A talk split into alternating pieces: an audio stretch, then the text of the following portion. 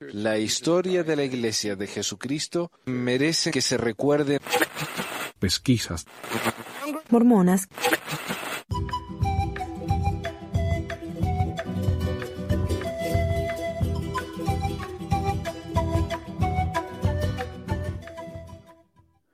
Hola a todos, bienvenidos al episodio 311 del 14 de agosto de Pesquisas Mormonas. Yo soy Manuel y con nosotros tenemos a Carlos ahí atrás manejando los, manejando todo en realidad.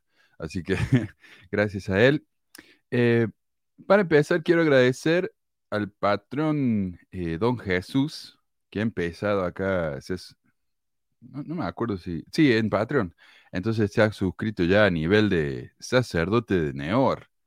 Así que ayer estábamos hablando con un amigo, eh, mirando todos los eh, anticristos del libro de Mormón terminan con H-O-R, whore, que en inglés significa, no sé, prostituta. Así que eh, interesante la decisión de José Smith de llamarlo a todos así, ¿no? A, a los anticristos. Así que somos todos, eso me imagino yo. Eh, bueno, quiero empezar con una especie de noticia. No sé si es realmente una noticia, pero más o menos. Así que vamos. Ok. Eh, me mandaron, a ver, eh, me mandaron un mensaje, a ver cuál será, será este, eh, contándome acerca de, lo que hablamos la semana pasada sobre el, ayuno que te están haciendo en México por la sequía. Y a ver si es este. Dicen que no hay casualidades o coincidencias. Esto sucedió ayer en el estado de Nuevo León, donde está la peor sequía del país, a un costado de la presa El Cuchillo, la que está seca y principal para abastecer de agua. Bueno, queremos creer que los ayunos funcionaron. Cabe mencionar que yo no ayuné. Entonces no hay casualidad, dicen que no hay casualidad, no sé quién dice eso, pero eh, acá tenemos entonces el, el, gran milagro que sucedió allá en México gracias al ayuno. Hermanos, está lloviendo en campo de Sion. Agradecemos sus oraciones. Es una bendición poder tener lluvia.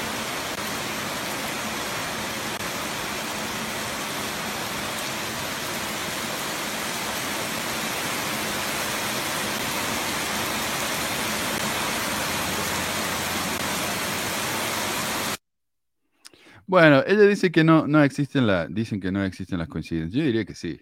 Eh, especialmente porque yo estaba hablando con otro, otro oyente que me, que me mandó también unos mensajes y me decía acerca de esto, ¿no? Y yo digo, bueno, eh, se acabó la sequía, llovió lo suficiente como para que se acabe la sequía. Me dice, no, llovió por un día, una tarde y, ya se acabó.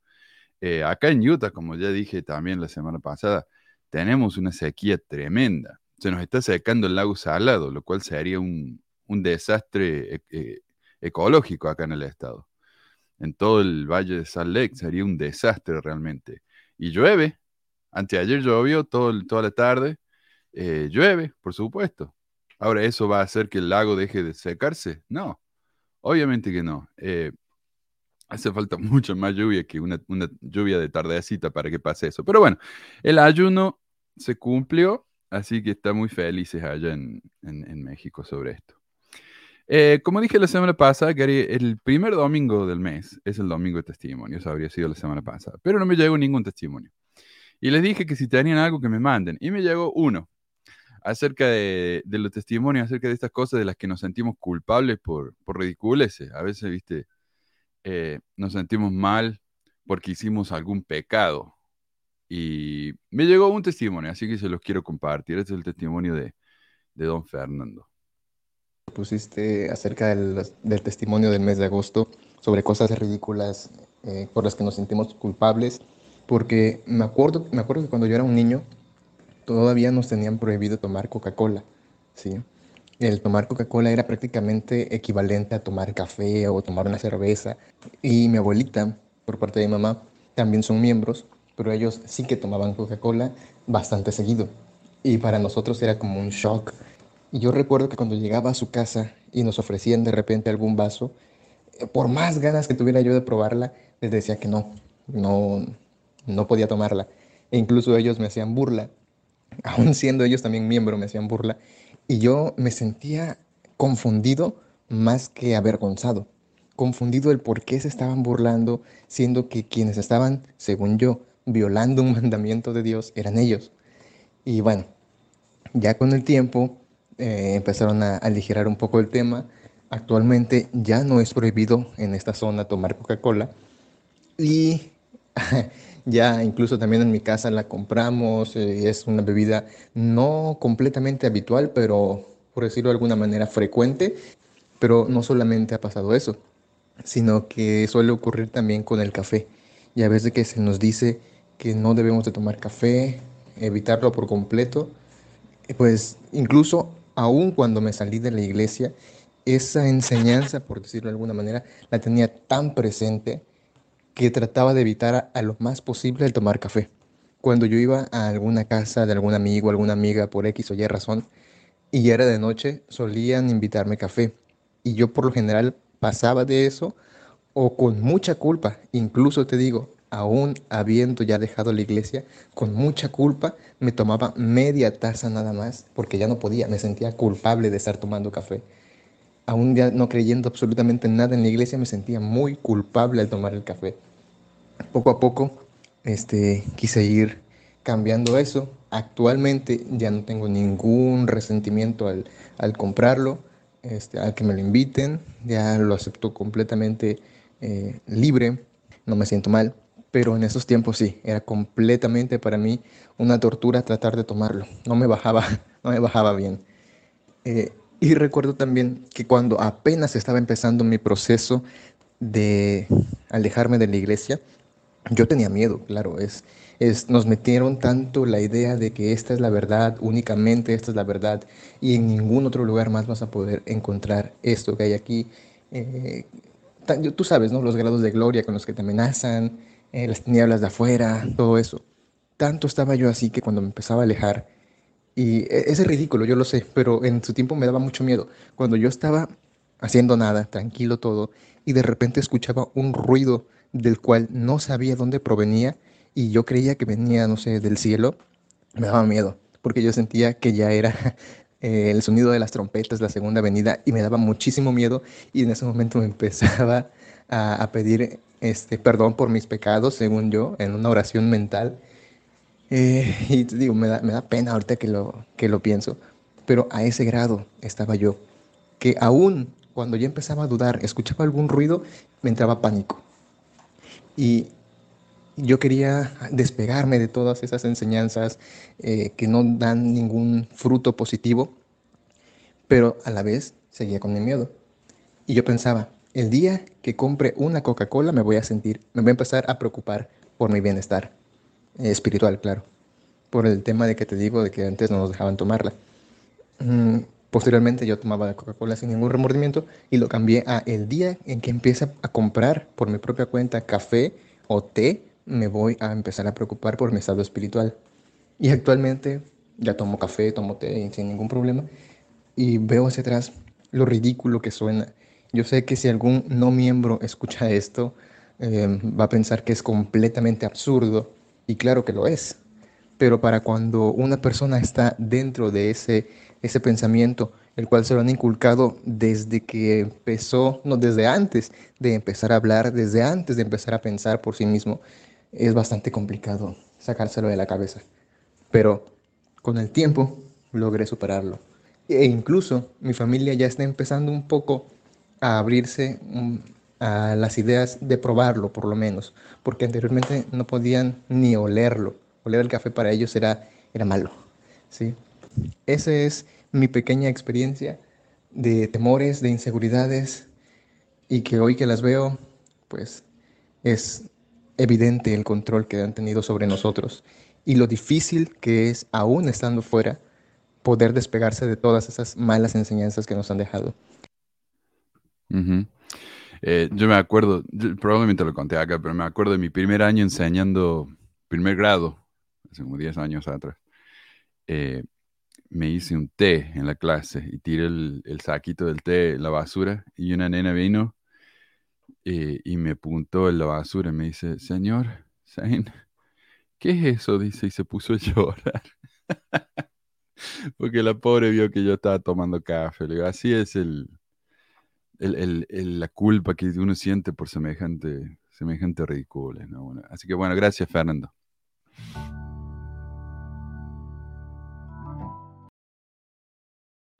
Hoy quiero hablar acerca de las falsas memorias del presidente Nelson, como le digo yo. Falsas memorias como para ser muy generosos, ¿no?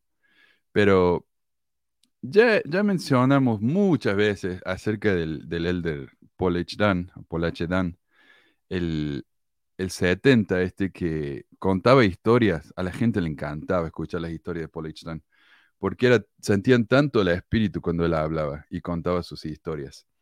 Y resultó que las historias eran mentiras. O sea, tenían una pequeña base en la realidad, pero en realidad no. Dijo, por ejemplo, que jugó en la liga profesional de béisbol, cuando en realidad jugó como en un equipo barrio. Dijo que había estado en una guerra en la que le dispararon balas y ninguna lo tocó. Cosas así, ¿no? O sea, me parece que veía muchas películas este hombre.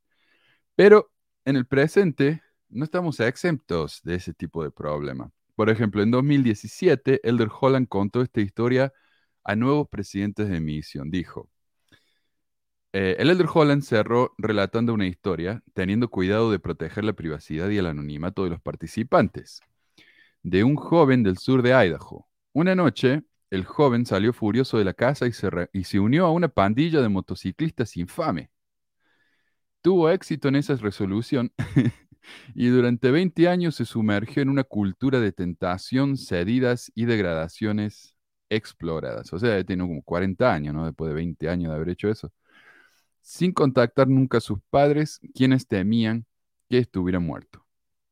Finalmente, terminó en el sur de California. Un día estaba sentado en el porche de una casa alquilada cuando vio dos misioneros mormones que subían por la calle.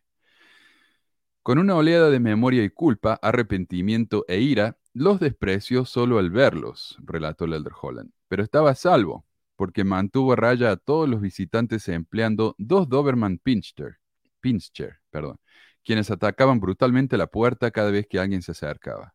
Los perros sobresaltaron a los misioneros cuando pasaron y continuó.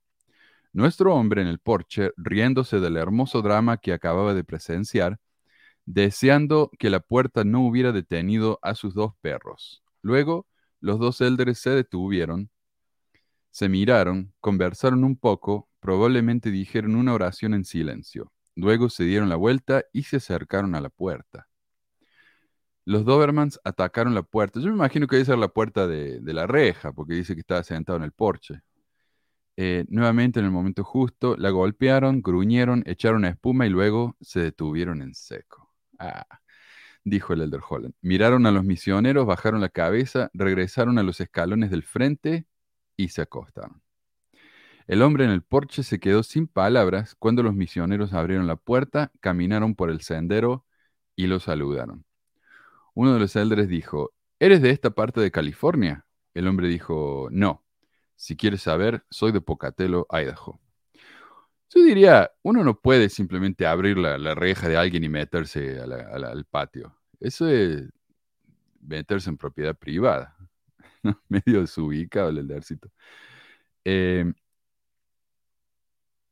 a ver. No, si quieres saber, soy de Pocatello, Idaho. Hubo una pausa. Eso es interesante, dijo el elder. ¿Conoces a la familia tal y cual en Pocatello? Con una mirada atónita, nuestro motociclista hizo una pausa y luego, con palabras muy mesuradas, dijo, sí, los conozco. Ellos son mis padres. Bueno, ellos también son mis padres, dijo el misionero. Dios me ha, me ha enviado para invitarte a volver a casa. Ah, el hermano menor había nacido después de que el mayor se fuera de casa. El hermano mayor ni siquiera sabía de él. Mamá y papá han estado orando por ti todas las mañanas y noches durante 20 años, eh, dijo el hermano menor. No estaba seguro de que estuvieras vivo, pero sabían que si lo estabas, algún día volverías con nosotros. El hijo descarriado invitó a los dos a entrar y hablaron durante el resto del día y parte de la noche. Eh, regresó a casa, volvió a la actividad de la iglesia y en marzo de 2015 se casó y se selló en el templo de Boise, Idaho. Ok. Entonces, muy milagroso esto en realidad. Eh, porque, eh, imagínense, o sea, hay varios elementos milagrosos. Los Doberman se calmaron después que los elders hicieron la, oración. Los elders se metieron a la casa de un, de un pandillero sin que el pandillero los bajara a tiros. E, y luego el pandillero resultó ser el hermano de, del misionero. Es hermosa esta, esta historia, ¿no? Si yo hubiera escuchado esto como miembro, hubiera sentido el, el- el espíritu de manera tremenda. Hoy esa historia es imposible de encontrar en ningún sitio oficial de la iglesia, sino que tuve que sacarlo de blogs mormones que lo habían compartido, ¿no? Copiado y pegado. Habrán notado que la historia está en tercera persona y es porque esta historia fue relatada por un empleado del Church News, ¿no? El, eh, Noticias de la Iglesia, quien estuvo presente durante ese discurso. Cuando uno va a la dirección en la que supuestamente está el discurso, eh, todo lo que encuentra es esto. Eh. Hace unas semanas, cuando hablé a los nuevos presidentes de misión en el Centro de Capacitación Misional, compartí una historia sobre dos hermanos, tal cual la escuché de personas que conocían a la familia y la habían escuchado relatada por un miembro de la familia. A los pocos días, la familia se puso en contacto con mi oficina y expresó su preocupación porque algunos elementos de ese relato no eran precisos debido a que un miembro de la familia los exageró. No aclara, ¿no? ¿Qué fue exagerado? ¿Qué... Porque como digo, la historia original ya no se encuentra, está desaparecida, le han echado el agujero en la memoria, no está. Entonces, cuando Holland dice, oh, bueno, la historia no era acertada, ¿qué parte de la historia? Bueno, justamente las partes más milagrosas no eran acertadas. Todo lo demás, eh, ok. Eh, hay lecciones misionales inspiradoras e importantes en esta historia. De hecho, el hermano mayor dejó su hogar y su familia y durante muchos años siguió el estilo de vida que describía en mi relato, en mi discurso, perdón. Durante estos años, sus padres amorosamente trataron de mantener el contacto, oraron fi fielmente por él e incluso enviaron líderes locales a buscarlo. O sea, sí sabían dónde estaba el chico este. No es que habían perdido contacto, sí sabían dónde estaba. Eh, sin embargo, cuando su hermano menor fue llamado a servir como misionero, el hermano mayor ya había regresado a Idaho. Con la ayuda de los misioneros allí, inició el difícil y valiente proceso de cambiar su vida. Con el tiempo volvería a la actividad plena y se sellaría en el templo y también tendría un hijo que serviría en una misión. Eh, como cortesía, siempre, o sea, él dijo que esto pasó en 2015 y esta historia la contó como en el 2010, y- ¿qué? 17, 19, por ahí. Entonces, el hijo, 17, el hijo había tendrido, te- tenido como, habría sido un chiquito muy chiquito como para ir a misión. O sea, ni siquiera el tiempo coincide. Eh, como cortesía hacia mí, la familia se comunicó con mi oficina queriendo que yo estuviera al tanto de las partes inexactas de la historia y ofreciéndome su ayuda para evitar la perpetuación de esos elementos en el relato que escuché. Estoy profundamente conmovido por su humildad y coraje al hacerlo. Eh, sí, porque para llamar a un apóstol y decirle, oiga, la historia que está contando está mal, requiere bastante, bastante valentía en la iglesia. Mm, y como cortesía igual para ellos, estoy retirando la historia por completo y solicito que no se comparta más. Nunca más compartan esto. Olvídense de que lo dije. En conclusión, Holland compartió un relato que escuchó, pero que no sabía si era verdad o no, lo exageró, o la supuesta persona que, se lo contó, que le contó el relato lo hizo, y cuando lo atraparon, tuvo que retractarse. Al final, la historia no tiene nada de milagrosa, sino que es una simple historia de un muchacho que extraña a su familia y vuelve a casa. ¿Cuántas historias como esta hemos escuchado en la conferencia y no lo sabemos? ¿Cuántas de las viudas de Monson en realidad no hicieron o dijeron lo que él les hizo decir? Es imposible saber. Eh, a ver, eh, eh, co- con el tema de Nelson, desde que fue eh, ordenado apóstol, el presidente Nelson ha venido contando historias igualmente increíbles y resulta que la incre- incredibilidad de esas historias no es casualidad. A la primera la viene contando hace décadas y está incluida en los discursos que ha dado en español de los que hablé hace unos años atrás. Tuve un momento instructivo de ese índole, cuando una asignación requirió que viajara en un avión pequeño. Después de haber pasado una hora en el aire, uno de los dos motores del avión repentinamente se prendió fuego y explotó. La hélice dejó de funcionar.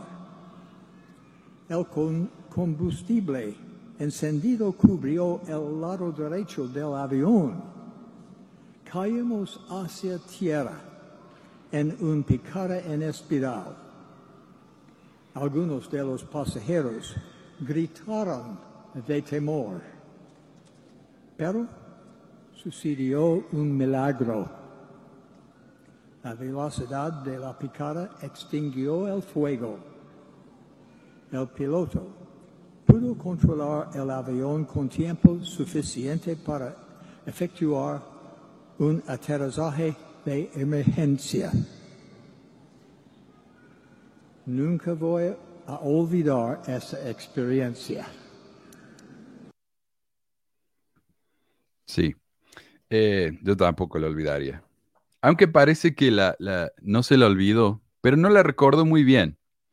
Eh, porque yo desde que escuché esta historia a mí me hizo mucho ruido. La verdad que nunca me la creí. Digo, bueno, puede que haya pasado algo así, pero esa historia no, no, no la veo así. Eh, nunca me la tragué. Y de hecho me dieron el contacto de un muchacho que tiene un canal de YouTube sobre aviación, se llama Mauricio PC, y lo contacté allá en octubre de 2019. Y le dije, hola, eh, Mauricio, tengo una pregunta. Hace poco un hombre llamado Russell Nelson, el presidente de la iglesia mormona, dio un discurso en el que dice haber sobrevivido a una explosión de un motor en un avión pequeño. Yo no sé nada de aviones, pero me parece que la historia es un poco fantasiosa. Si no es mucha molestia, ¿te molestaría revisar la historia de la anécdota y dar tu opinión? Y él me respondió, hola Manuel, lo más probable es que está exagerando su historia. Seguramente fue un fallo de motor y el piloto cortó la línea de combustible al motor para que no se incendiara. La velocidad de la picada, de hecho, hubiera empeorado el fuego si lo hubo. Los aviones bimotor hoy en día están diseñados para volar con un motor al menos. Si fue un aterrizaje de emergencia en algún campo, el suceso debió haber quedado registrado en aviationsafety.net. Y yo en esa época no pude buscar la información ahí en el sitio que él me dio, porque yo no tenía suficiente información, ¿no? No sabíamos, no dice ahí en qué año fue, dónde fue, eh, nada, no tenemos ningún tipo de información. Pero en la biografía de, Nelson por la Sherry Do, eh, eh, nos cuenta la historia. Y este libro fue publicado después de que yo hablé de esto, allá en el 2019. Eh, y vamos a hablar bastante de este libro porque tiene varias perlas como esta. El libro de Sherry Do dice, el 12 de noviembre de 1976, Russell Nelson había abordado un avión de cercanías en Salt Lake City para volar la ruta rápida a St. George, Utah. Ok, de Salt Lake City a St. George, donde iba a dar la invocación en la toma de posesión de W. Rolfe Kerr como presidente de Dixie College, que hoy sería BYU Idaho. Eh, Sherry Do está en el libro Insights of a Prophet, página 267. En un foro de mormones fieles, alguien compartió el reporte aeronáutico civil de esa fecha. Y este es un mormón fiel, ¿ah? Ahí está. Eh, según esto, el, incidente ocurrió el... Oh, perdón. Esto dice, a ver por dónde está. El segundo, ay, la cuarto, cuarto renglón dice, el segundo incidente ocurrió el 11 de noviembre de 1976 con Piper PA-31, bla, bla, bla. El piloto experimentó problemas con el motor en un vuelo programado entre Salt Lake City y St. George. Tres pasajeros a bordo. El motor se puso en bandera y se realizó un aterrizaje preventivo en Delta, Utah. Según las instrucciones del manual de la empresa, la investigación reveló que los pernos de la base del cilindro se cortaron. Eh, a ver, quiero. Ahí va. Se cortaron. Como resultado de la ocurrencia, SkyWest cambió los procedimientos de mantenimiento revisando los pernos de, torsión, en cada inspección de 100 horas, sin daños a la aeronave. No hubo heridos en la tripulación ni en los pasajeros. Ok, Du, Sherry Du, dice que el incidente fue el 12 de noviembre. Acá dice que fue el 11 de noviembre. Pero sería demasiada casualidad que dos aviones yendo del mismo lugar de Salt Lake al mismo lugar, St. George, hubiera tenido un incidente similar dos días seguidos. Así que es casi seguro que este es el vuelo al que se refiere Sherry Du.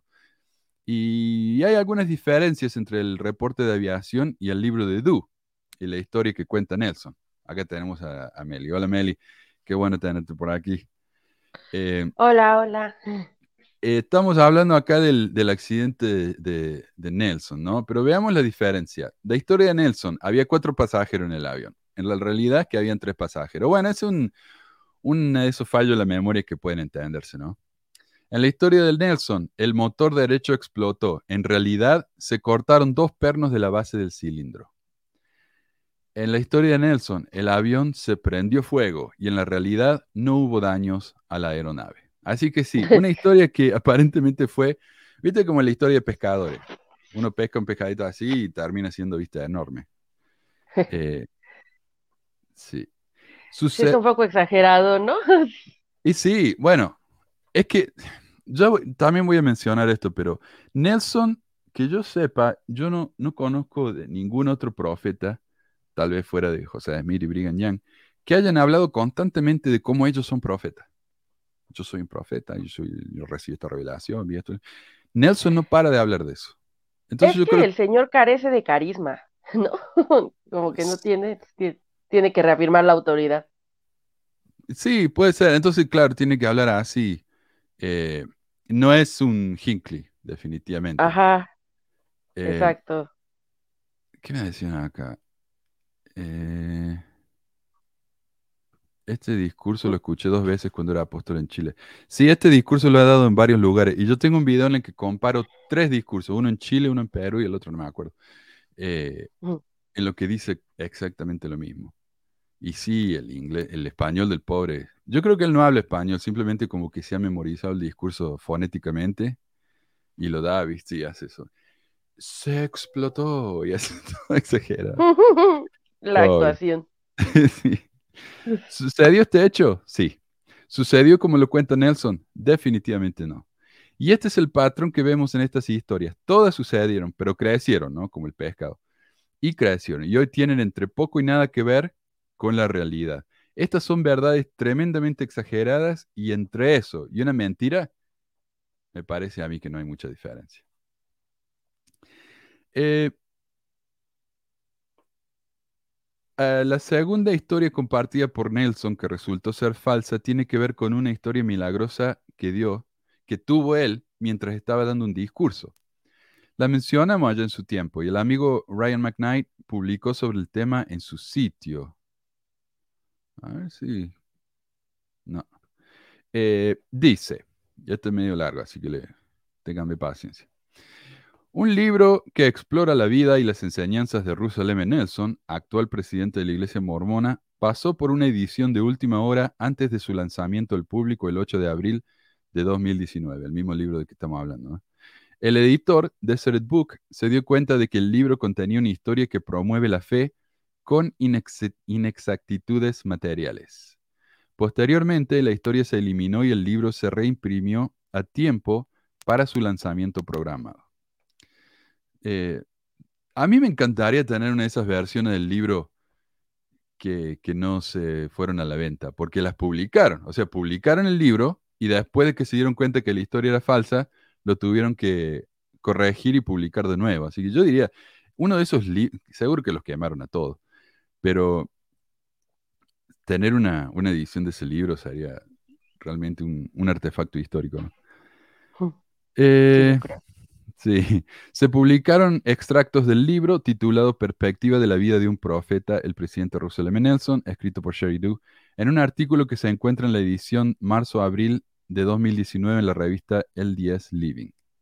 Un extracto titulado No lo leíste, ¿verdad? cuenta la historia de un joven Nelson que se desempeñaba como cirujano en Corea durante la guerra de Corea. Mientras servía, habló sobre el libro de Mormón con una enfermera del personal, Beverly Ashcroft. Él le dio una copia del libro solo para que se la devolviera unos días después su esposo. O sea, él le dio el libro, mire, mire, Beverly, este libro me ha cambiado la vida. Y después vino la esposa y dice, no, gracias. Derwin, un compañero cirujano en la base, eh, no expresó mucho interés en aprender más sobre el libro. Según la historia, Nelson presionó y convenció a los Ashcroft para que leyeran el libro completo. La pareja finalmente fue bautizada por Nelson. Derwin murió unos años después y Beverly se volvió a casar. Aparentemente, poco después de que Nelson se convirtiera en apóstol en 1984, habló en una conferencia de estaca en Tennessee. Mientras estaba en esta conferencia de estaca, a Nelson le llamó la atención una mujer que vio entre la multitud con un sombrero. Mientras, imagínate, ¿no? Está en, la, en una conferencia y una mujer con un sombrero puesto. Yo nunca vi eso. Yo Eh, jamás, seguramente por algo le llamó la atención, porque jamás se ocurre. ¿Cómo se atreve? Eh, mientras daba su discurso desde el púlpito, la llamó entre la multitud y le preguntó cuánto tiempo había sido miembro y quién la bautizó. Ella respondió que él la bautizó en 1951. La mujer era Beverly. Oh.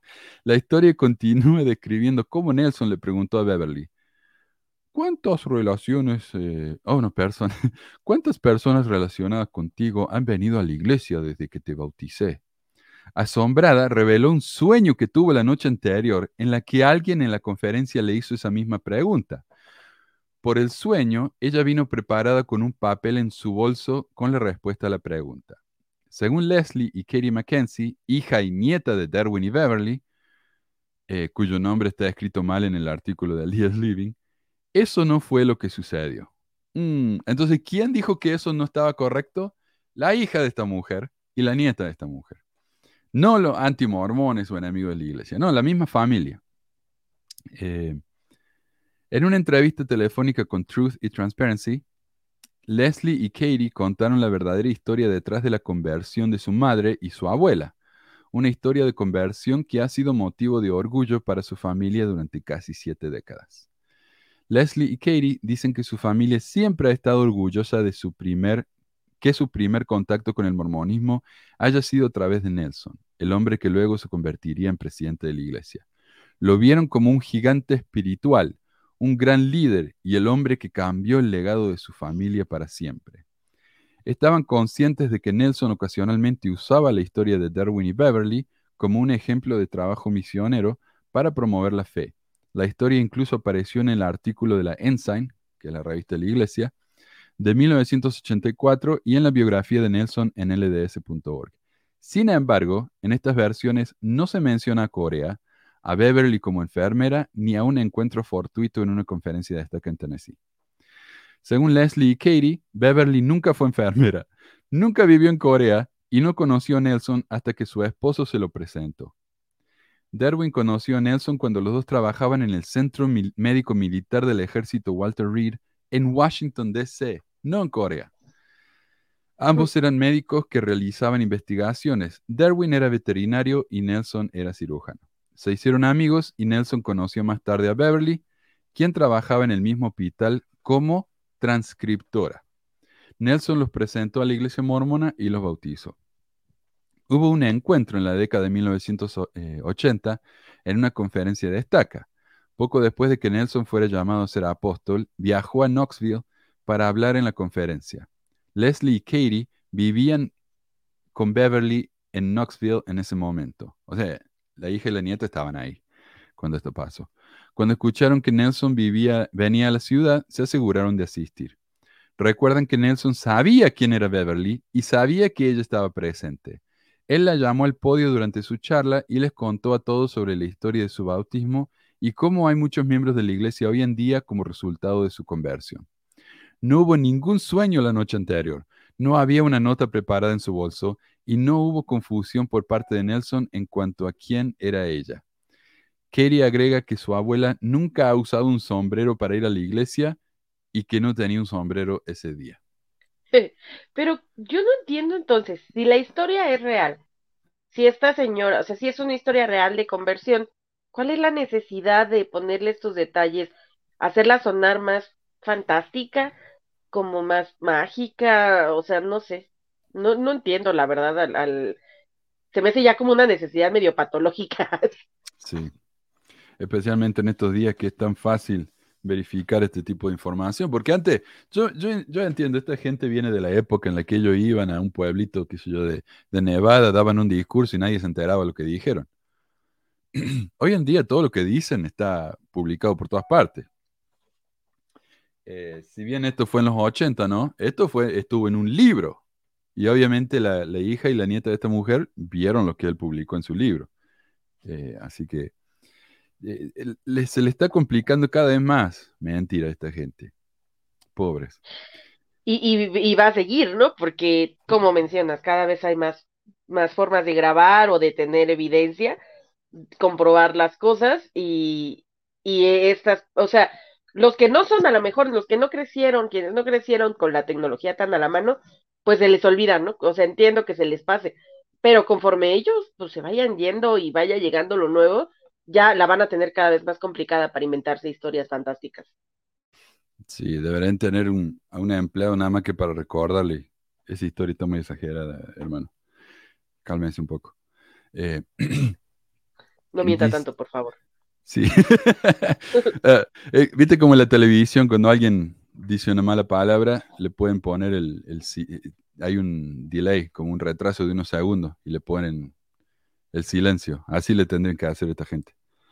Eh, el micrófono. Eh, o como cuando estás discursando, ¿no? Que ya te pasaste de tiempo los domingos, que te pasa un papelito el obispo, así de ya. Aunque sea, deberían tener a alguien que les ponga ahí un papelito en su discurso, así de córtale, chavos, de allá le castigaste mucho. eh, a ver, Katie se enteró por primera vez de esta nueva versión de la historia a principios de marzo, cuando un familiar le envió una captura de pantalla del artículo. Se lo mostró a su madre y cuando se dio cuenta de que era parte de su próximo libro, inmediatamente contactó a Deseret Book y LDS Living. Envió a ambas empresas un documento con anotaciones señalando la información correcta. Finalmente, Katie fue contactada por un representante de Deseret Book y otro de LDS Living. El representante de Desert Book le agradeció por llamar su atención sobre esto y que dado que estaba tan cerca de la fecha de lanzamiento, simplemente eliminarían la historia por completo en lugar de intentar arreglarla. El representante le dijo a Katie que esto requeriría una reimpresión de al menos algunos de los libros, ya que el proceso de impresión final ya había comenzado. No sé qué necesidad hace de, aclarar eso. El representante del LDS Living le dijo a Katie que parte del artículo no aparecería en la versión en línea, pero no dijo si se imprimiría o no una retracción en la próxima edición. Y no, no imprimieron ninguna retracción. Eh, la solicitud de comentarios tanto de Desert Book como el LDS Living no han recibido respuesta. Cuando se le preguntó por qué sintió la necesidad de encargarse ella misma, eh, perdón, eh, ¿Por qué, se, ¿Por qué, sintió la necesidad de encargarse ella misma de corregir el registro? Katie dice que su principal preocupación era el hecho de que la gente estaba leyendo este relato y creía que era exacto, cuando no lo era. Y su abuela todavía estaba viva y le preocupaba que las personas de su barrio le, leyeran la historia y le preguntaran al respecto, lo que la pone en una situación en la que tiene que mentir o corregir a Nelson, un hombre que, él ama, que ella ama y venera. Leslie y Katie uh. también sintieron que la historia, tal como apareció en el Diez Living, pintó injustamente a Derwin como una mala imagen, con una mala imagen, haciendo que pareciera más, eh, haciendo que pareciera que despreciaba a su esposa y al libro de Mormón que Nelson le regaló. Él no estaba vivo para defenderse y Katie sintió que era su deber defender a su abuelo de una narrativa falsa. Leslie y no tienen, eh, no tienen mala voluntad hacia Nelson, ni creen que él les deba una disculpa. Esperan que LDS Living imprima una retractación y que se realice una mejor verificación de hechos en el futuro, antes de poner historias como esta en libros que están destinados a ser leídos por millones de personas. Y me pregunto yo cómo justifican ellas en su cabeza, es como, no, pues seguramente ya también se le ve el avión y por eso inventó, o, o qué, qué se dicen a sí mismas. Sería fascinante, ¿no? Saber eso. Eh, seguro que dicen, no, se, se recordó mal. Pero imagínate, o sea, eh, esto pasó allá en, en, en Washington, D.C. Y este hombre ya se fue a, ya los mandó a Corea. Se confundió un poquito. Yo creo que agarró el, este, los globos estos, le dio vuelta y donde caiga el dedo, ahí fue. Sí. Ah, No. A lo mejor piensan que, que les está confundiendo. Claro, es- eso es lo que pienso yo. Si no, pobre hombre, ya está viejito, ¿viste? Eh, dice Meli, si la Onevisión, primera visión será, fue falsa, ¿qué Mm. necesidad había de adornar de manera maravillosa tan magno evento y olvidarse del coro de ángeles en 1838? Eh, sí, la, la- la primera visión también es otro ejemplo de cómo una historia empieza bien chiquita y se hace enorme. Es como jugar teléfono descompuesto, ¿no? Este, Con uno mismo. ajá, sí. A ver de cuántas maneras diferentes puedo contar la misma historia. antes que me agarren. Eh, acá tengo la comparación entonces. La historia de Nelson. Beverly Ashcroft era una enfermera cuando vivió en Corea durante la guerra. En realidad, Beverly nunca fue enfermera y nunca vivió en Corea, sino que los conoció en DC. Historia Nelson. Nelson le dio un libro de Mormón, su esposo no mostró interés. Realidad, Beverly no conoció a Nelson hasta que su esposo se lo presentó. Historia Nelson. En 1984, el espíritu guió a Nelson hacia una mujer con un sombrero. En la realidad, Nelson sabía quién era ella y que iba a estar allí y nunca usó sombreros en la iglesia. Mira, qué diferente, ¿no? En la, en, en la historia de José Smith omiten la parte, muchos años omitieron la parte del sombrero, y aquí sí metieron un sombrero aunque no había. A lo mejor era el mismo. Sí, porque yo me lo imagino con uno de esos sombreros, viste, lindo, lleno de, qué sé yo, de flores. Pero una de esas era una gorra, viste, esa de béisbol. Ay, ¿sabes cómo me lo imaginé? Como ah, de estas que sale de las novelas, así como gigantes, así medio dramáticos, así, así Sí. me lo imaginé. Y pobre los vecinos, los que están sentados la atrás, viste. Sí, ya nadie vio nada. Eh, la mujer soñó que esto iba a pasar y vino preparada. Esa es la parte obviamente más milagrosa del relato. Pero en realidad no hubo ningún sueño ni ninguna lista. Así que un evento completamente ordinario se convierte en un tremendo milagro. Adriana dice, acá en Argentina es olvidadizo, confundido por la edad. Y sí, eso es lo que tienen que decir, ¿no? Pues ya está tan viejito el pobre. Eh,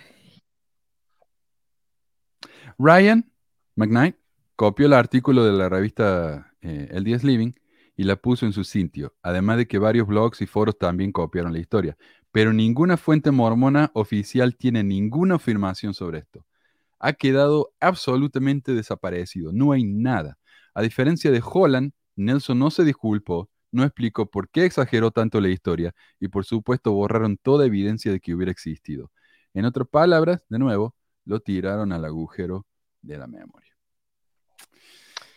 Y es que te digo que no tiene, mira, yo, a mí me ha tocado vivir dos profetas, dos, o sea, uno de muy niña, ya no me acuerdo, este, pero de Hinckley, que fue como cuando yo regresaba a la iglesia ocasionalmente, eh, y me gustaban las actividades y mencionaban a él y como que me caía bien, ¿no?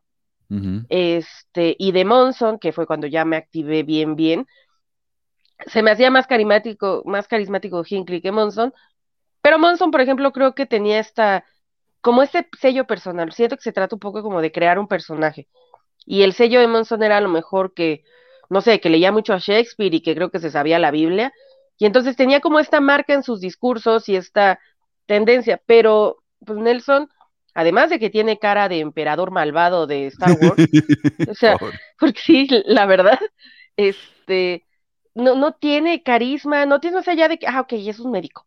Y entonces traen para arriba y para abajo esto de que es médico y, y, pues coincidió con la, la pandemia, que no tiene nada que ver la, la clase de médico que es él con, Mm, con la situación que se dio, pero bueno, este, pero no tiene carisma, ni tiene con qué, y entonces no les queda más que este inventarle cosas y, este constante recordatorio de la autoridad y tratar, ¿no? De hacer este cambio de, de imagen a la iglesia de ya no somos mormones y miren el nuevo eh, logo, este, pero te das cuenta que, que ya no hay contenido, o sea, que les está costando mucho trabajo hacer contenido que conecte con la gente.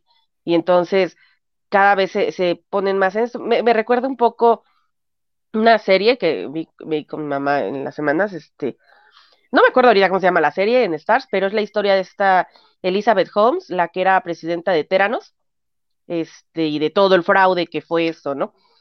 Y cuando ves en qué estaban enfocados, en lugar de estar enfocados, eh, Teranos era una empresa que supone que debía trabajar en tecnología, ¿no?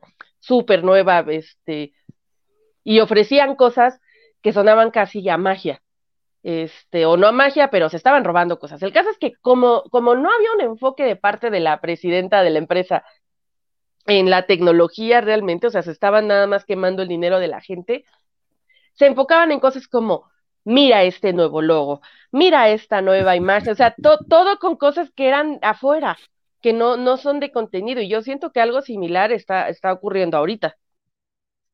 No nos llamen mormones. Ajá. Tenemos un logo nuevo es, con, la, con el Jesús, sí, ¿no? Es, es verdad. Más sexy, o sea, este, sí, sí, e, e, ese es como el enfoque, y, y ahí ya, porque de ahí fuera, pues yo no. Y eso que está de moda, ¿no? Ahorita como llamen al ayuno, ya llovió en Monterrey, entonces pues no sé si, si, si eso quiere decir que su ayuno funciona, a lo mejor sí, a lo mejor es que es verano y es temporada de lluvias, y por fin les tocó. Eh, este... si esa es una respuesta al ayuno, uh, para mí que Dios es una especie de genio de la lámpara que tiene que tener mucho cuidado, porque si vos no le decís el deseo al genio de una manera muy específica, el genio le va a buscar la vuelta para, para joderte, ¿viste?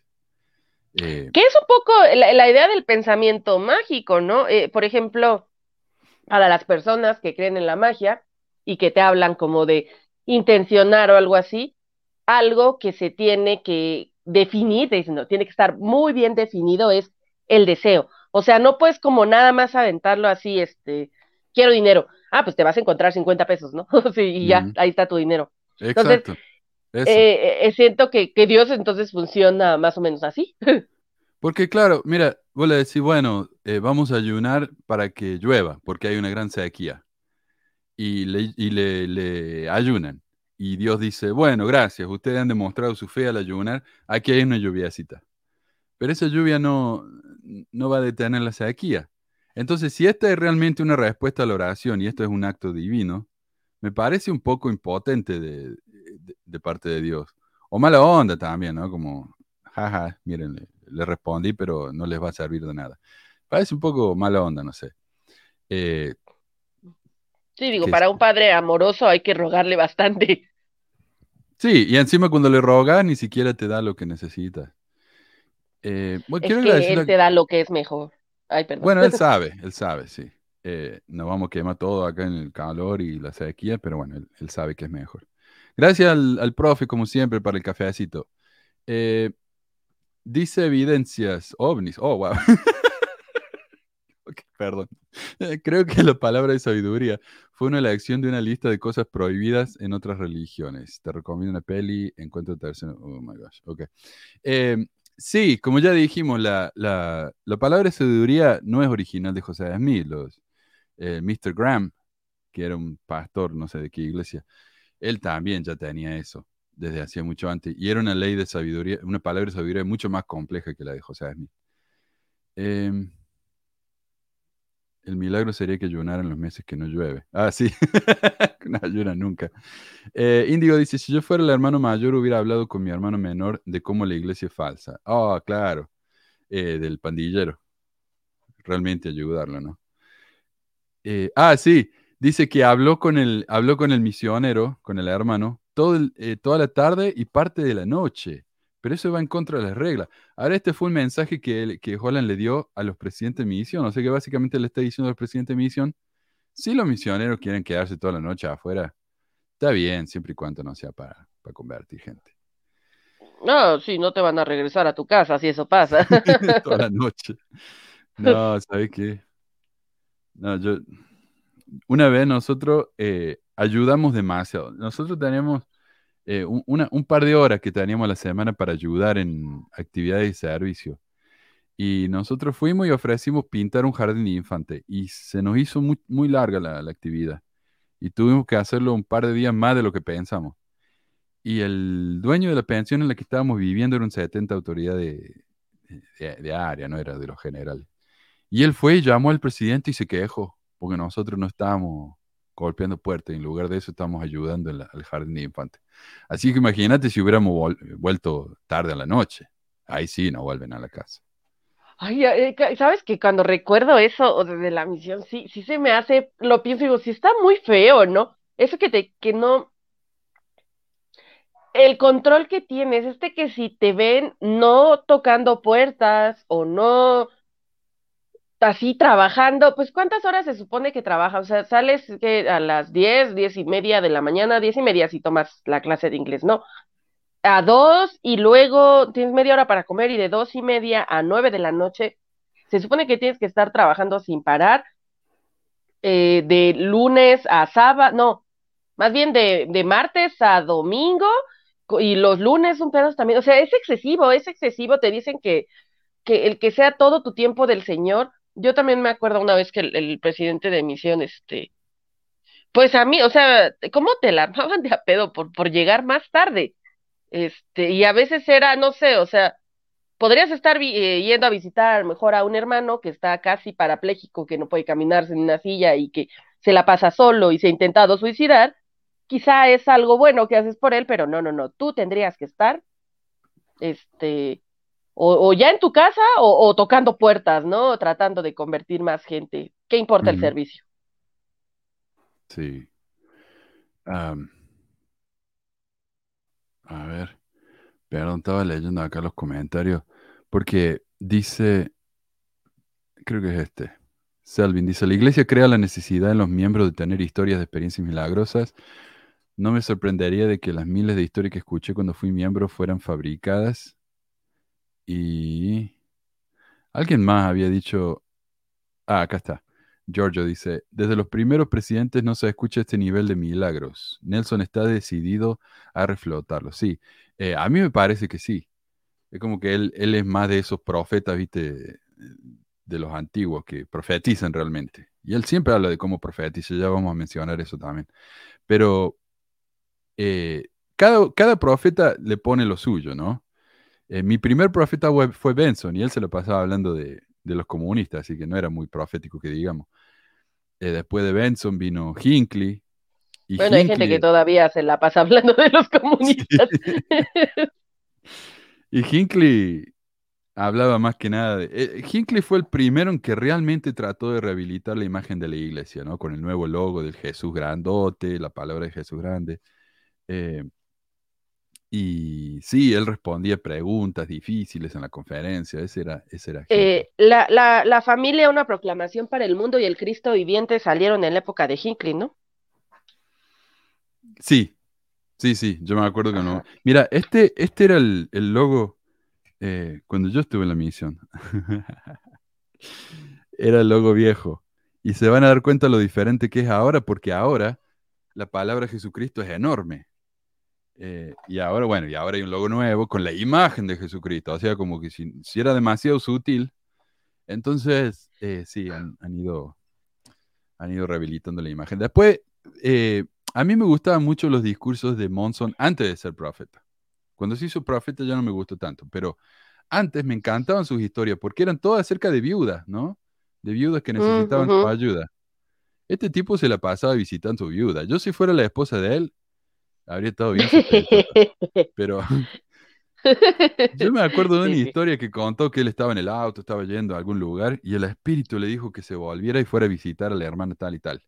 Y cuando fue, no me acuerdo bien, pero me- me- lo que recuerdo, no sé si estoy bien, le pido disculpas si no, pero la memoria que tengo es de que esta señora estaba, tenía una piscina en su casa y estaba con la silla de rueda al lado de la piscina y estaba pensando si se iba a tirar a la piscina o si accidentalmente se estaba por caer a la piscina, pero algo así. Él fue y la rescató, Ah, ¿no? Y justo fue el espíritu que le dijo que fuera y la rescatara. justo la hermana con piscina. Sí, acá en Utah encima nadie tiene piscina, pero esta hermana tenía. Pero vaya a saber, ¿no? Tal vez pasó, pero es muy difícil verificar ese tipo de milagro, porque de nuevo no te dan nombres. Eh, a Holland le salió mal, él no dio el nombre y sin embargo supieron de quién estaba hablando, así que igual le, se la corrigieron. Pucha, pobre. Eh, a ver. Ah, este, están discutiendo acá sobre los perros. Dice, si los misioneros no mostraban miedo y no enfrentaron a los perros, es posible que los animales se sintieran confundidos y se acostaran y se acostan a ver lo que pasa. No es posible, no es imposible, pero sin duda no un milagro.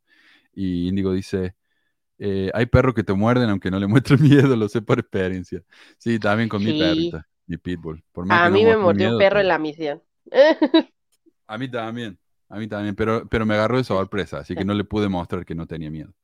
Eh, dice Manuel, ¿qué pasa con el don de lengua de Nelson? Claro, yo- si hablamos de don de lengua y milagro, este hombre debería poder contar la historia sin, sin el guion, pero no.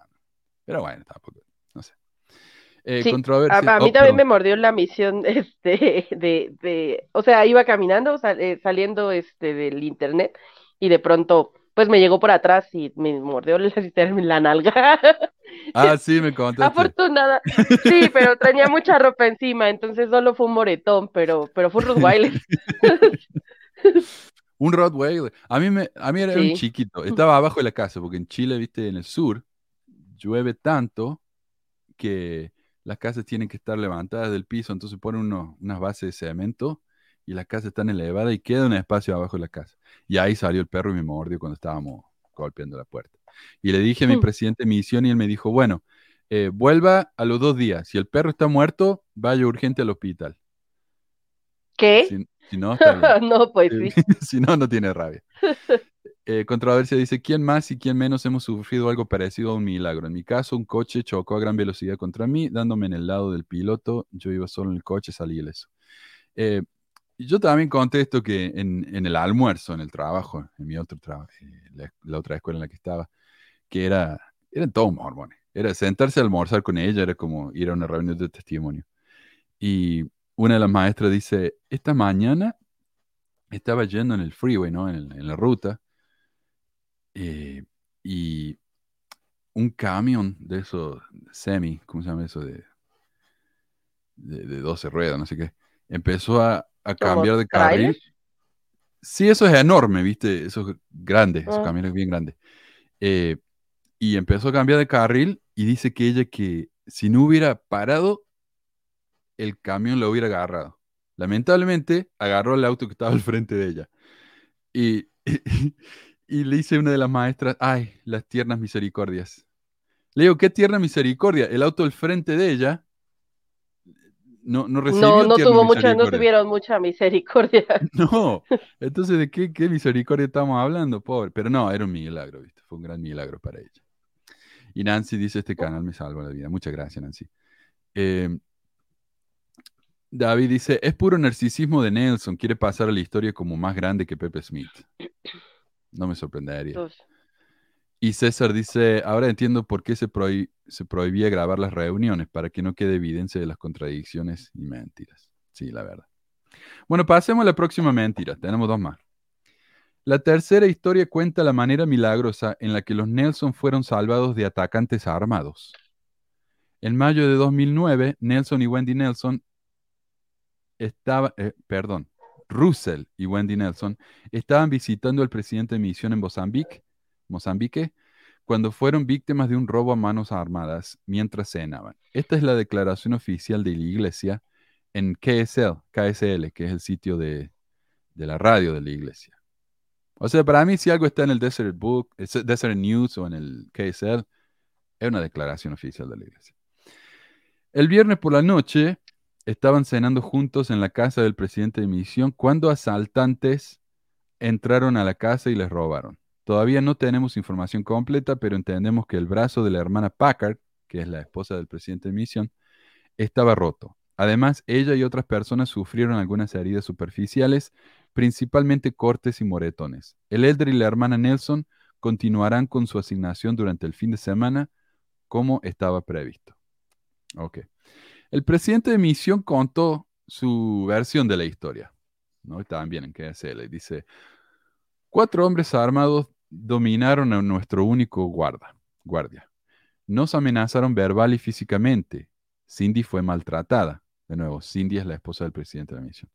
Pero finalmente se escapó para advertir a otros guardias y vecinos que acudieran en nuestra ayuda.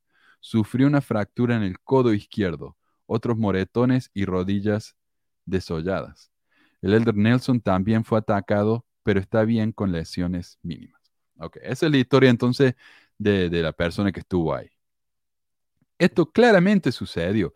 Cindy, la esposa del presidente, sufrió un brazo roto y el resto sufrieron moretones y cortes. Los atacantes estaban armados, robaron un par de cosas, los lastimaron y se fueron. Pero por supuesto, la historia no puede quedarse ahí, ¿no? A medida que la repitieron, la historia empezó a ser cada vez más grande y milagrosa. Unos meses más tarde, según el Deseret News, la esposa del elder Russell M. Nelson dijo que sintió una paz reconfortante que le ayudó a mantener la calma durante un ataque de ladrones armados la primavera pasada. Entonces ella sintió calma a pesar de todo el caos. La hermana Wendy eh, Watson Nelson describió la experiencia el viernes durante un discurso ante 3.300 mujeres en el evento Time Out for Women en Salt Lake City.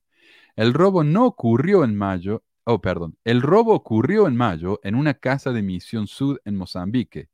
Los cuatro ladrones armados tenían una intención, dijo la hermana Nelson, dañar a mi esposo y tomarme como rehén. Esto es nuevo, ¿ah? Esto nunca se había dicho antes, pero bueno, ella sabía que los ladrones la querían agarrar y, y secuestrarla. Este es el problema. En la declaración que ya leímos, el presidente de Misión dijo esto que el Elder, ahí dónde está, el Elder Nelson también fue atacado, pero está bien con lesiones mínimas. Y agregó, el Elder y la hermana Nelson no fueron un blanco específico. O esto, y esto no fue un acto contra la iglesia. O sea, los Nelson, según la única otra pareja presente y quienes sufrieron mucho más daño que los Nelson, no fueron el blanco específico. Pero esto no impidió que la Wendy declarara que la intención específica de estos ladrones era dañar al esposo y secuestrarla a ella. En otras palabras, según la Wendy, esta historia es sobre la Wendy. Para Nelson, no, pero Nelson no podía quedarse atrás. Así que unos años más tarde también exageró la historia para hacerse ver como el protagonista. En un artículo intitulado Cuatro historias milagrosas de la vida del presidente Nelson, en la sección Sabemos que fuimos protegidos por ángeles, Citan a Nelson de la siguiente manera. La hermana Nelson y yo somos beneficiarios de las promesas de protección. En una ocasión fuimos atacados por hombres armados con malas intenciones. Anunciaron su propósito, anunciaron su propósito. Secuestrarla a ella y matarme a mí hola, somos los ladrones, te vamos a matar y nos la vamos a llevar. ¿Cómo? es una película, mala película de acción. de Jean-Claude Después de, que Después de que maliciosamente nos molestaron en esos malvados objetivos, se frustraron por completo. Un arma en mi cabeza no disparó y la hermana Nelson fue repentinamente liberada de sus horribles garras. Tal vez no dice que si este fue el caso es porque la otra pobre mujer con el brazo quebrado salió corriendo a buscar ayuda, mientras que ellos se quedaron ahí, ¿no? Eh, luego desaparecieron tan rápidamente como aparecieron. Fuimos rescatados misericordiosamente en un desastre potencial. Sabemos que estábamos protegidos por ángeles que nos rodeaban. Sí, la preciosa promesa del Señor había sido invocada en nuestro favor. Ahora, revisen lo que esta versión dice, ¿no? En 2009, Nelson tenía 84 años. Si los ladrones querían asesinarlos, un arma que no disparó no habría sido suficiente impedimento. La habrían agarrado a palo, los otros ladrones hubieran disparado con sus armas. Es que le faltaba creatividad a estos ladrones. Es decir, parte de la promesa era este, bloquear la mente de los otros y que no se les ocurriera otra forma. sí, sí, seguramente. Es como la historia que pensé yo un tipo sale, eh, roba un banco, sale en el auto y sale corriendo. Viene la policía, lo empieza a perseguir y llega a un cártel de par y dice, pucha, me agarraron. Eh, no, seguí corriendo, hombre. Eh, Entonces, no, si lo hubieran querido matar, porque dice que estaban todos armados. O sea, otro le hubiera disparado. O lo hubieran agarrado ¿no? a, a culetazos con la pistola, no sé. Además que esta es la primera Un vez que segundito, Manu, ahorita regreso. Dale. Esta es la primera vez que oímos que la intención de los ladrones era, era matarlo. Porque como dijo el presidente de misión que estuvo ahí, los Nelson no eran un blanco específico de estos ladrones. Así que de nuevo, ahí tenemos una, una pequeña exageración. Entonces, los Nelson pasaron de ser lastimados sin ser un blanco específico, según el presidente de misión, a ser el blanco de daño y secuestro, y más tarde a el blanco de asesinato y secuestro. O sea, el pescado se hace cada vez más grande. Lo que más me molesta de todo esto es que cada vez que recuentan la historia, menos se enfoca en la familia del presidente de misión, que fue, como digo, la que más sufrió. O sea, el presidente de misión tenía una hija que estaba escondida en el armario. Es horrible esto. Imagínense eh, el, el trauma de esa chiquita. Eh, un comentario en Reddit dice, me casé en la familia de Blair y Cindy, la familia del presidente de misión. Y la historia, desde su perspectiva, siempre se centró en cómo Cindy era una gran superheroína. Los malos le rompieron el brazo, pero aún así escapó y consiguió ayuda para que fueran y rescataran a todos en la casa. Los Nelson estaban allí, pero no eran más que otra pareja blanca rica a la que los ladrones podían robar. Esto no se trataba solo de los Nelson en lo absoluto. Así que esto, esto es realmente, no solamente es una mentira, es una mentira, me parece a mí, insultante. Eh, antes de pasar al último, eh, último milagro, o, eh, mentira, vamos a ver. Eh, Javier dice, las religiones hacen uso del realismo mágico. A una historia verdadera le agregan componentes extraordinarios. Sí, eh, yo conté también esta historia, pero me acuerdo que una de las últimas reuniones de testimonio a la que asistí, una señora dio un testimonio de que ella estaba saliendo del supermercado. Era tarde, estaba oscuro, y ella vio que en la esquina del súper había un tipo parado ahí, parado mirando. Y ella dijo, el espíritu me indicó que este hombre era peligroso, así que salí corriendo al auto y me encerré y salí rápido. Digo, "Nah, en serio. O sea, obviamente cualquiera se da cuenta eh, de que esa es una situación peligrosa, no te hace falta el espíritu que te lo susurre, ¿no? Eh, ¿Qué dice Nancy? No es duda, pero los templos son falsos de la iglesia porque la investidura también. Lo sé, pero hay algo que veo que son tan fanáticos mucho en eso y aman en eso. O se referirá a esto de la, investidura que te protege. Eh, sí, hay historias tan milagrosas. También contamos la historia del viejo eh, Marriott, que él dijo que él se quemó. Estuvo en un, en un incendio en su yate, en su yate. El incendio este, quemó el yate y él se quemó en todas partes excepto donde estaba el Carmen. No sé. Ah, si te justo te decir, he escuchado una historia de alguien que se quema excepto donde está el Garmin. Es, fue ese entonces. Pues, ¿qué estaba haciendo? Dice Ramiro, "Ahon- ahondando en esto de la primera visión, si fuese verdadera no habría tantas versiones contadas. Sí, si hoy hubiéramos tenido tiempo, habría hablado de los diferentes relatos de la primera visión. Lo voy a dejar para la semana que viene. Pero sí, eh, yo tengo un librito ese en el que hablamos de los cuatro relatos. Yo sé, me van a decir, no hay nueve. No, pero José Esmir escribió cuatro. El resto son de, son de socios de él. Eh, Adriana dice, Kimball dijo que Caín es el Yeti y que alguien lo vio. Sí, eh, alguien vio a un tipo grandote y ella dijo, no, era en- enorme y era peludo y era Caín. Y ahí Caín es el pie grande. Eh, me, hace- acordar a no, no Signer, Martin Harris.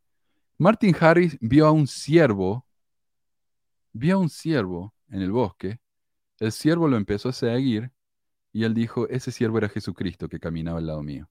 O sea, no se puede inventar más de, de la nada que con eso, ¿no? O una vez que vio una vela que chiporroteaba y entonces esa vela era, era eh, es Satanás. ¿Qué? Hablando de vela, acá estoy con mi ah, la maneando y la mueleando. Riquísima. la vela de té. Eh, bueno, em, el último, la último, el último milagro dice la revelación de los hijos de las parejas gays. El sitio LDS Discussions incluye un cuart- cuarto milagro y hace un buen resumen de lo que ya hemos venido mencionando acá hace rato, ¿no? Así que me tomé la libertad y tómalo prestado. Dice, este milagro final es un poco diferente, ya que respecta a la política de exclusión LGBT de noviembre de 2015 de la Iglesia.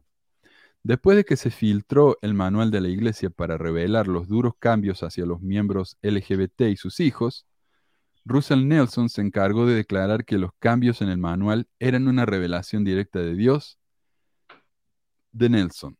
Tal proceso profético se observó en 2012 con el cambio en la edad mínima de los misioneros y nuevamente con las recientes añadiduras al manual de instrucciones de la Iglesia, como resultado de la legislación del matrimonio entre personas del mismo sexo en algunos países. Lleno de compasión hacia todos, y en especial hacia los niños, bregamos con gran esfuerzo por comprender la voluntad del Señor tocante a ese asunto.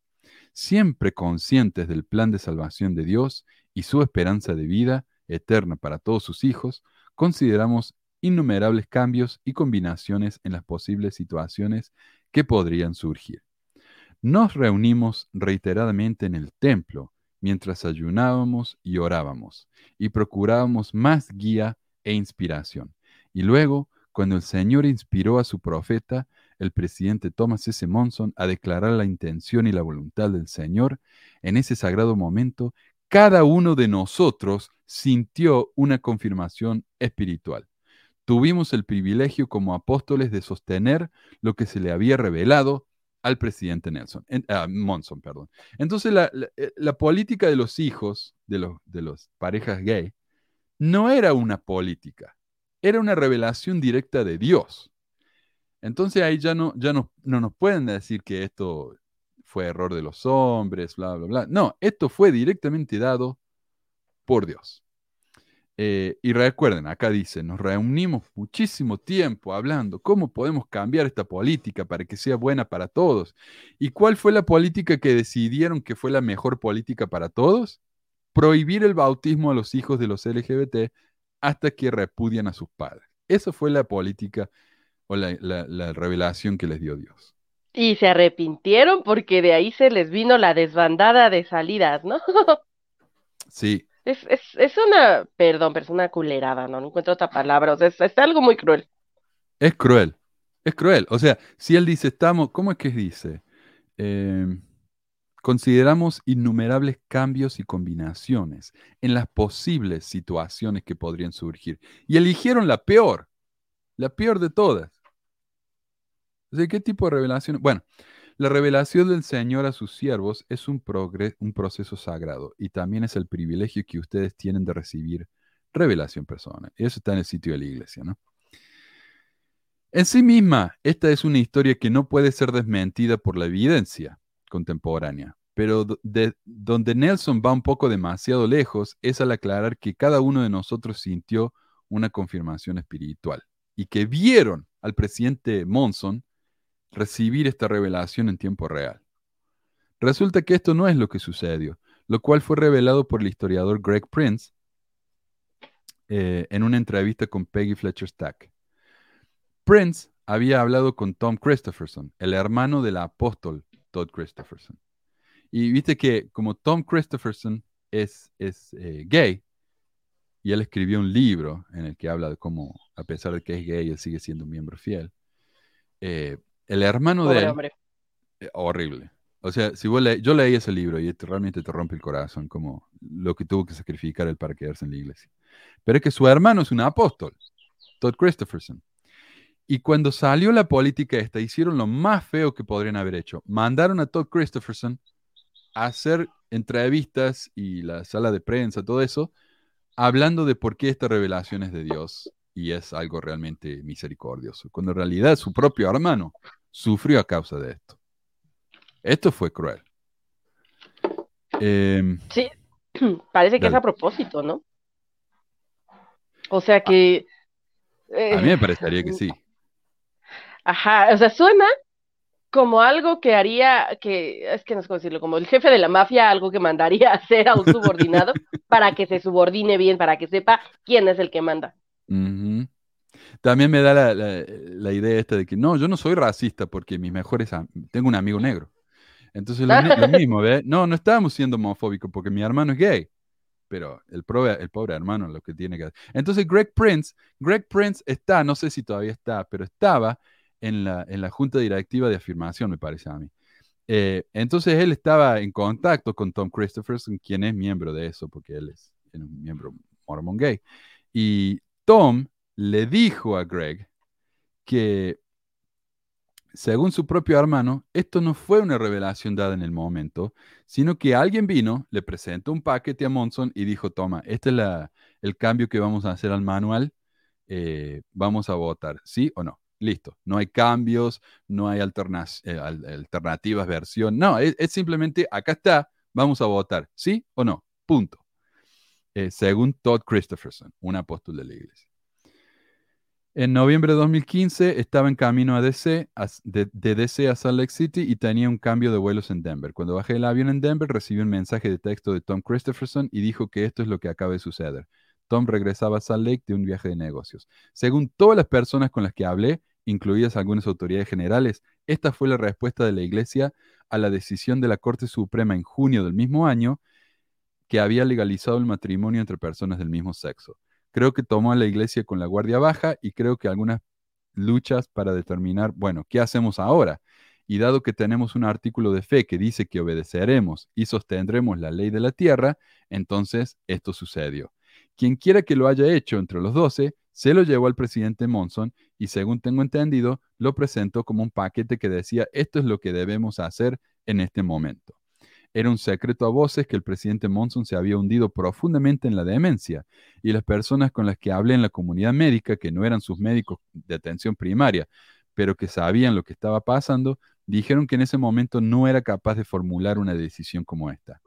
Así Eso era lo su- que te iba a decir, ¿no? Era la época en la que el señor ya realmente no, o sea, ya estaba, ya se notaba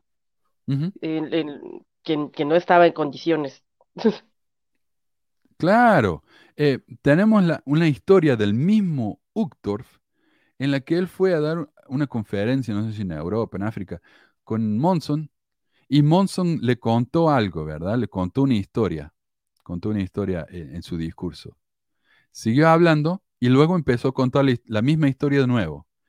Y el presidente, y el elder eh, Uchtdorf viene y le hizo, presidente, usted ya contó su historia, esa historia. Y Monson sonrió y siguió contando la historia.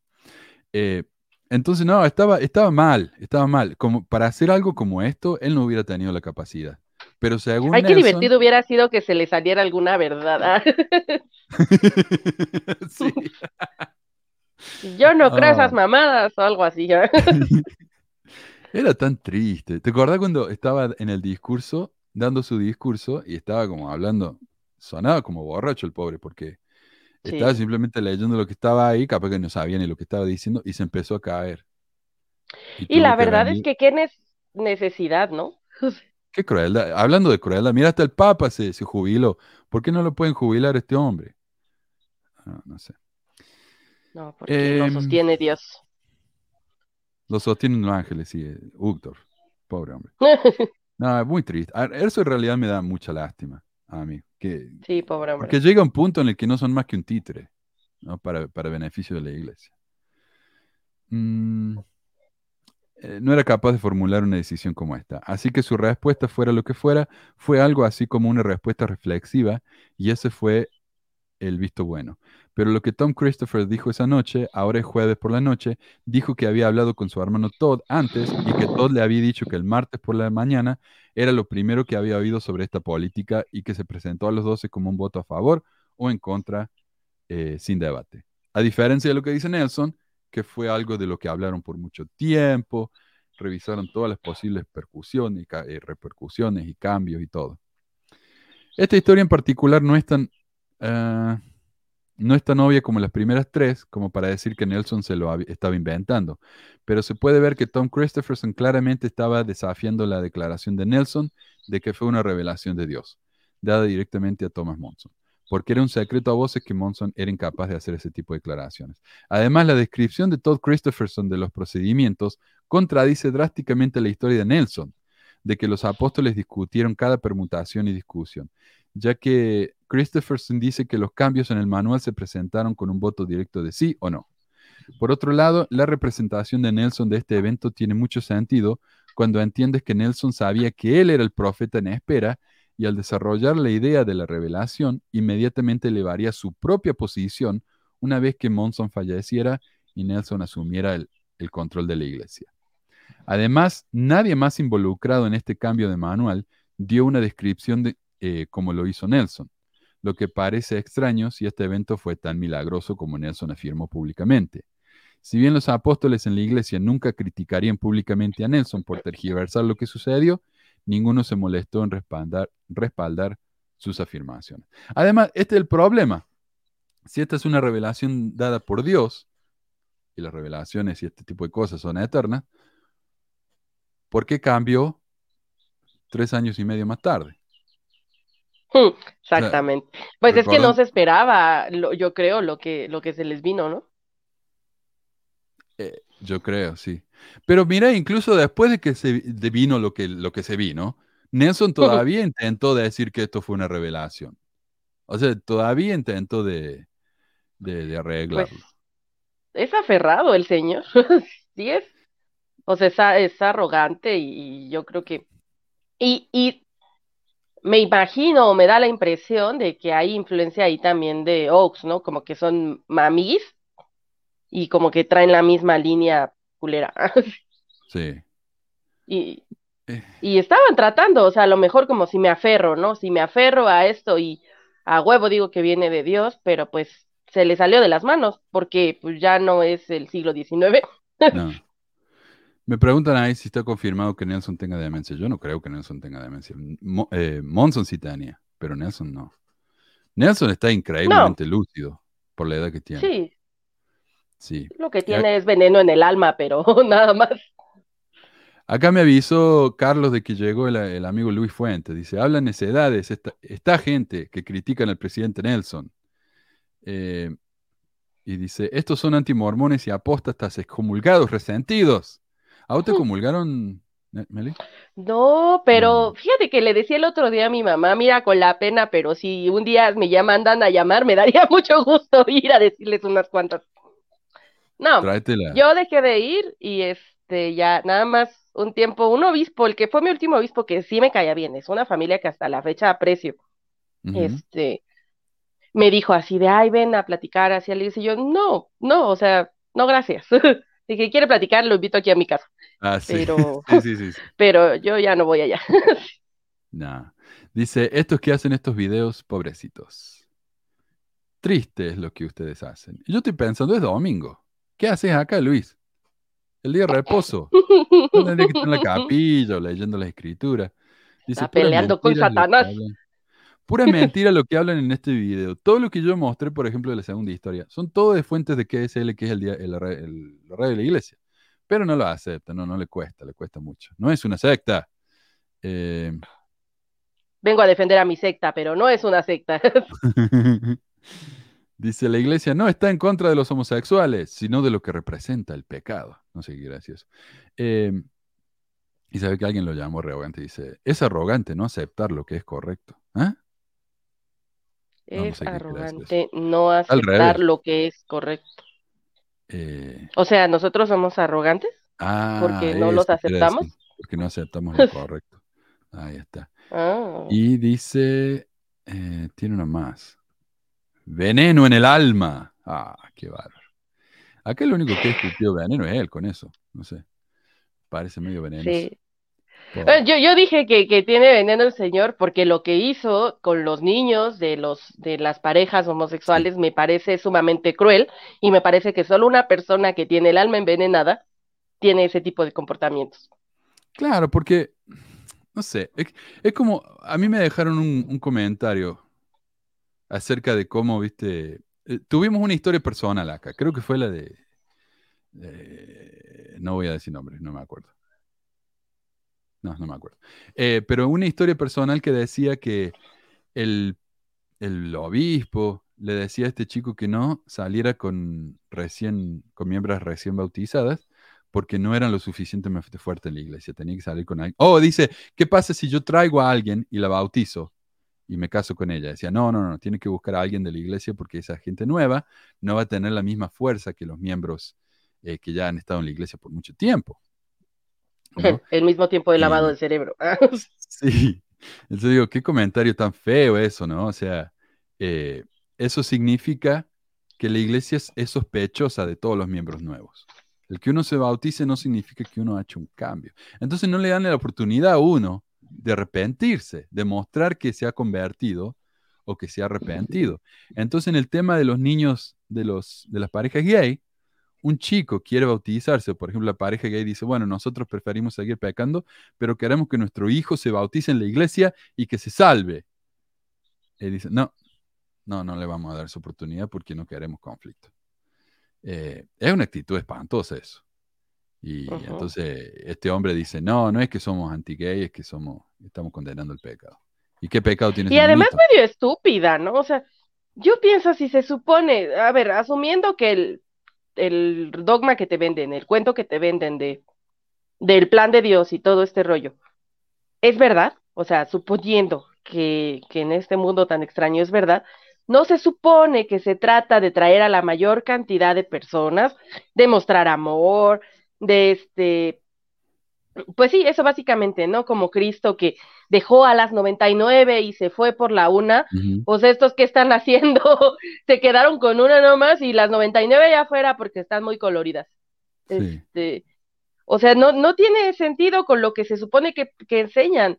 Entonces, pues yo, yo sí me atrevo a decir como, no, no creo que sean buenas personas. Ellos, ¿no? Lo- los que dirigen, Nelson y Ox. Los otros, quién sabe. Este, y de la gente que hay en la iglesia, pues a mí se me hace más cruel. O sea, eh, la, la gente te amenaza con que te vas a ir al infierno, que te van a separar eternamente de tu familia, este, por, por cosas de, que tienen que ver con decisiones personales, pero respaldan que la iglesia, eh, pues aparte de que sea racista o sea homofóbico, lo que sea, que dé dinero para la, la industria de la guerra, que este, te estén almacenando, que ayuden, nada, nada, es de risa lo que dan, o sea, eso sí lo toleran, pero, pero las cosas que tienen que ver con decisiones personales, esas sí son pecaminosas. No, no. Sí. Sí. Eh, ¿qué, qué nos dijo acá? El, hizo otro comentario. Me lo mostró acá. Eh, no tengo duda y ustedes se basan en los errores de lo que hacen algunos obispos. ¿Qué tienen que ver los obispos? Estamos hablando de Pues, Nelson quién acá. sabe. Sí, yo acabo de hablar de que el obispo que sí me caía bien, así que creo que, no sé, mano, a veces pienso que estas personas no entienden español. Pobre Luis. Se burlan del prójimo, eso es lo que usted hace. Está bien. bueno, ya está acá. Eso sí, a veces. Eso, eso está bueno. Em, Sí. acá me pregunta, eh, ¿quién fue? Adriana. Dice, ¿es verdad que cuando era cardiólogo cirujano operó a un coreano o chino del corazón que era emperador o algo así? Esa anécdota corría por aquí.